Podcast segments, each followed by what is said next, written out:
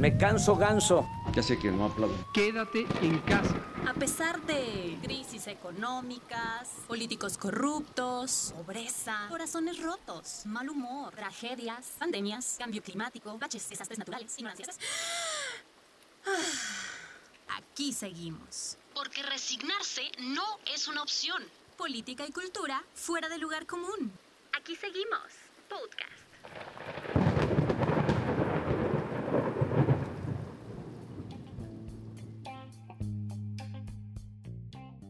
Bueno, pues sean bienvenidos a este nuevo episodio de este podcast. Aquí seguimos, la verdad es que es un gusto eh, seguirlos teniendo por acá.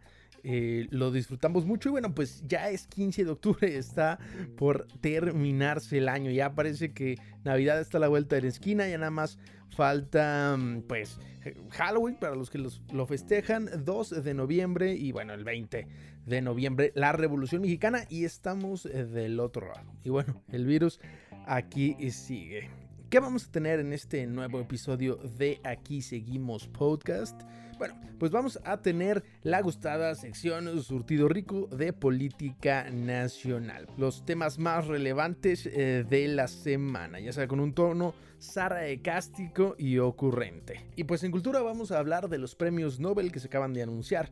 Eh, los premios Nobel de este 2020. Vamos a hacer una recapitulación para que usted los conozca y pues se puede enterar de los logros de todas estas personas que al final pues terminan representando pues las aspiraciones de la humanidad por explotar todo el talento que tiene eh, la humanidad para producir cosas eh, de provecho. Y pues sin más, vamos a su sección Surtido Rico.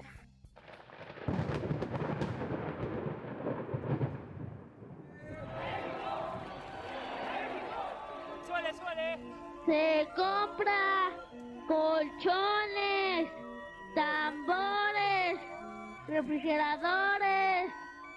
Surtido rico de política nacional. Postales de las cumbres y barrancos del acontecer mexicano.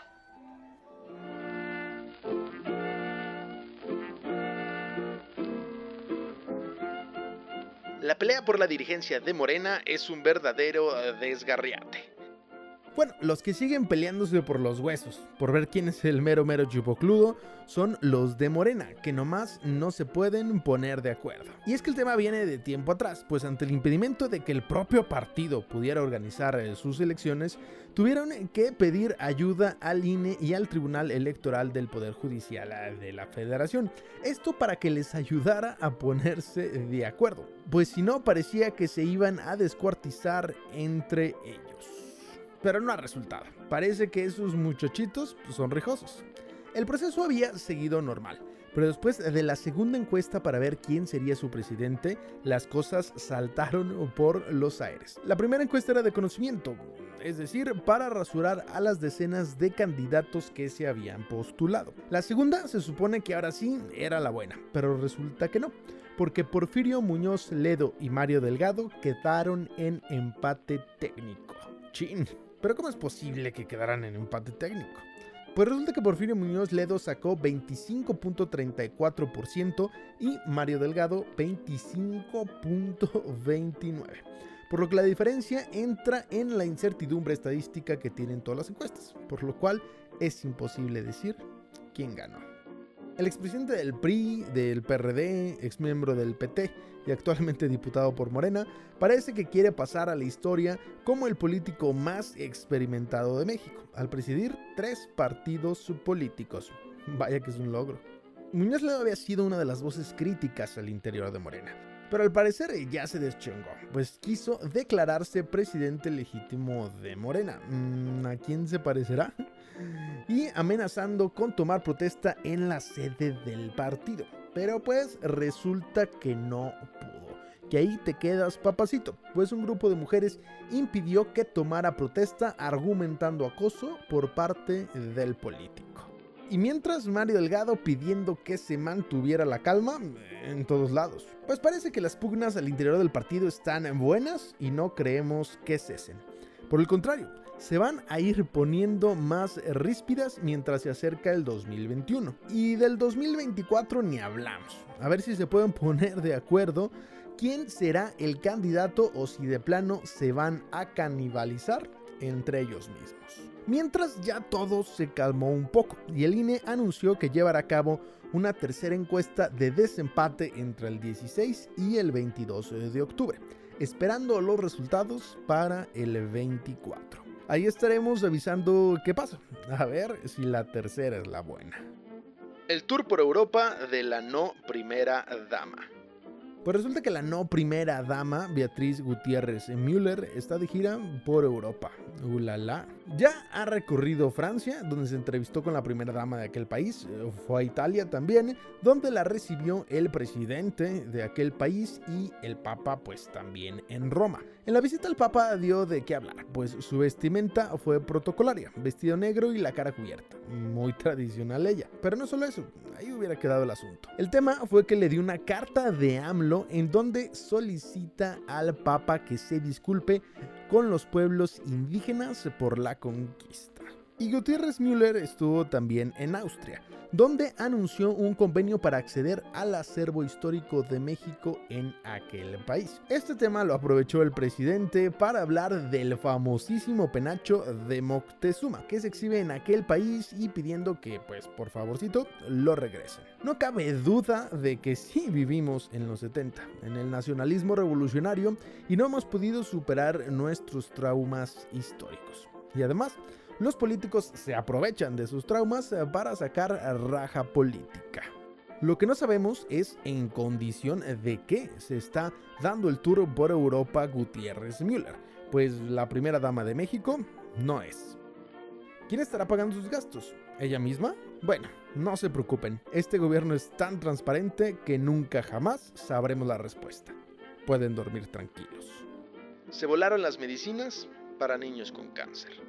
A los que desgraciadamente les llueve sobre mojado es a los niños enfermos de cáncer.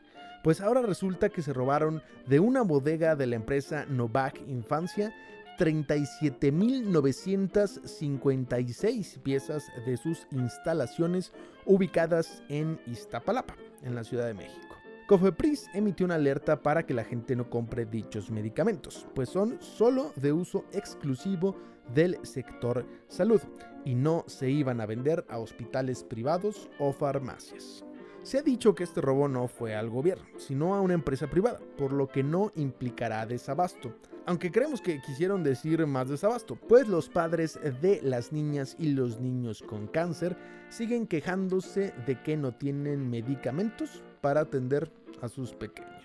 Esperamos que todo quede ahí, pero es un hecho que se suma a la serie de malas noticias que tienen que soportar algunos padres que no pueden ofrecer una esperanza a sus hijos. Y nuestra maestra preferida está de regreso. Octubre, el mes del horror, nos da una noticia tenebrosa. ¿Qué creen?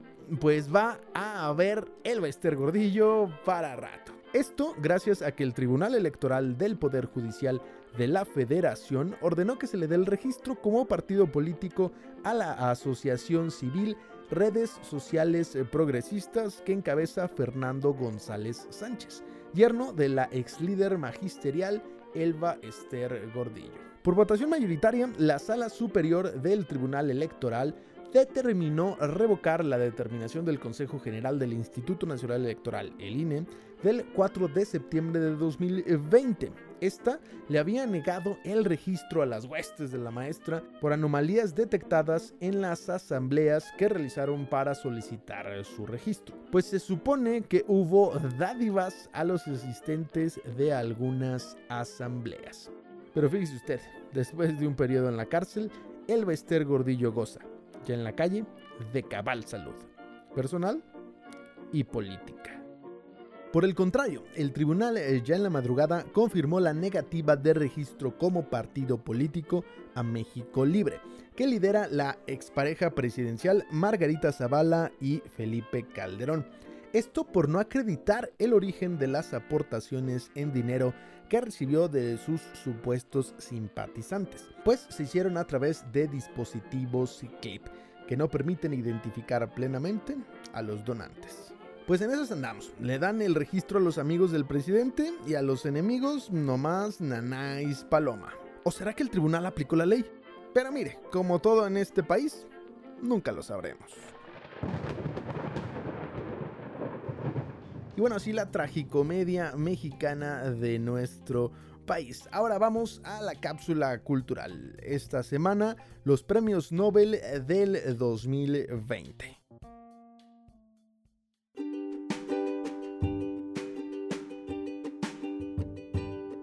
Ya conocemos a los ganadores de los premios más relevantes a nivel eh, mundial, los premios Nobel. Se dieron a conocer entre el 5 y el 12 de octubre. ¿Quieren conocerlos? Pues vamos a recapitular los descubrimientos, obras y logros de cada uno. Comenzaremos por el Premio Nobel de Medicina, que lo obtuvieron el británico Michael Houghton y los estadounidenses Harvey Alter y Charles Rice por haber hecho una contribución decisiva a la lucha contra la hepatitis de transmisión sanguínea, un importante problema de salud global que causa cirrosis y cáncer de hígado en personas de todo el mundo.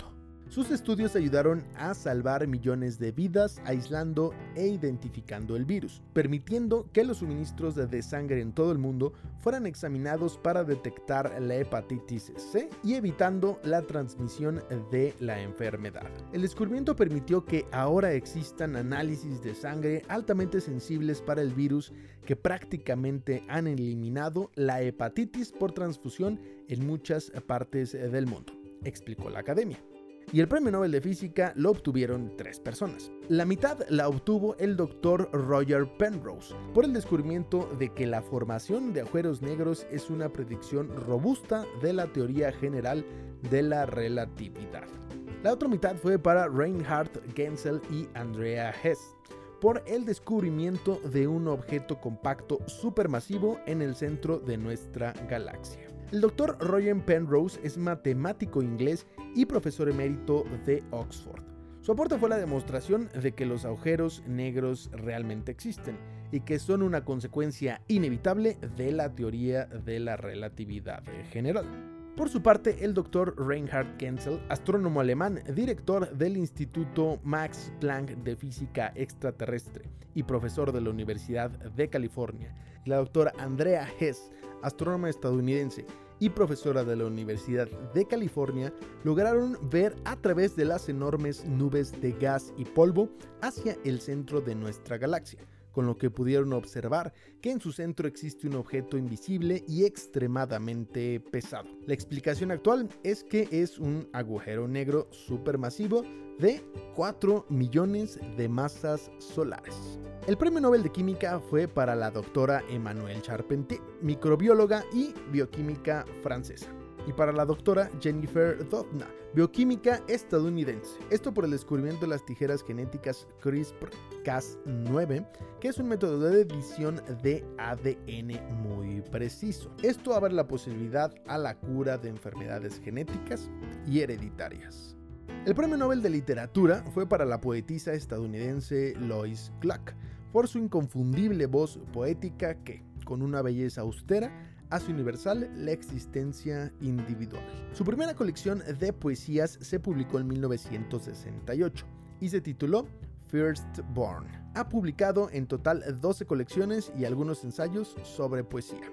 Actualmente es profesora de inglés en la Universidad de Yale.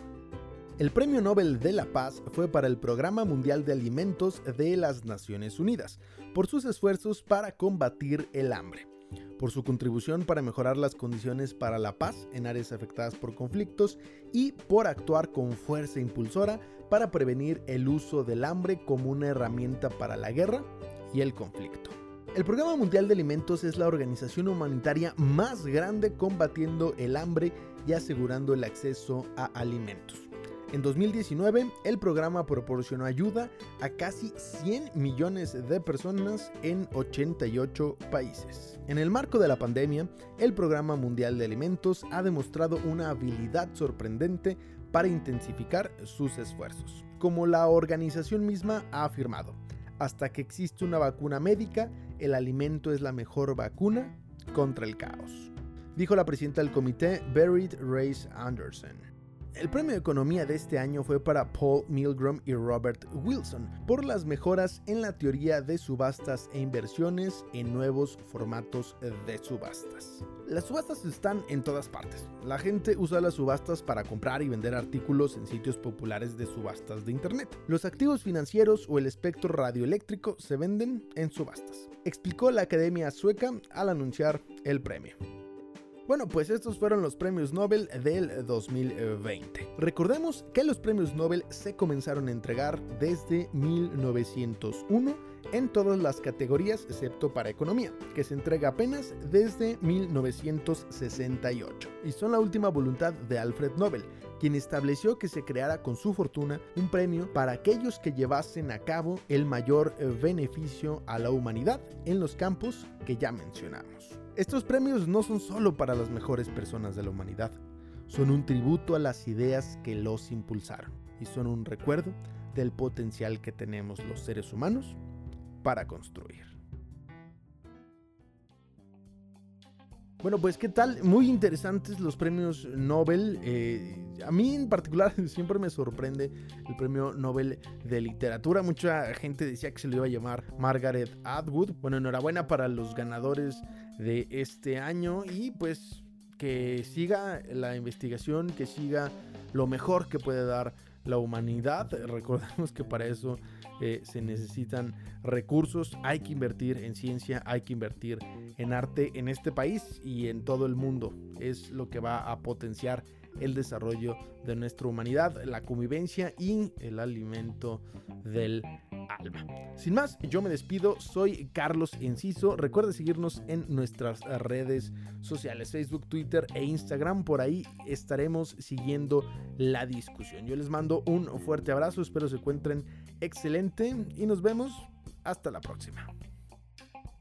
Muchas gracias por habernos escuchado. Recuerde, un nuevo episodio cada jueves antes de que usted se despierte, para que nos escuche del camino del trabajo, haciendo ejercicio, en la oficina o donde guste. Aquí seguimos podcast, política y cultura fuera del lugar común.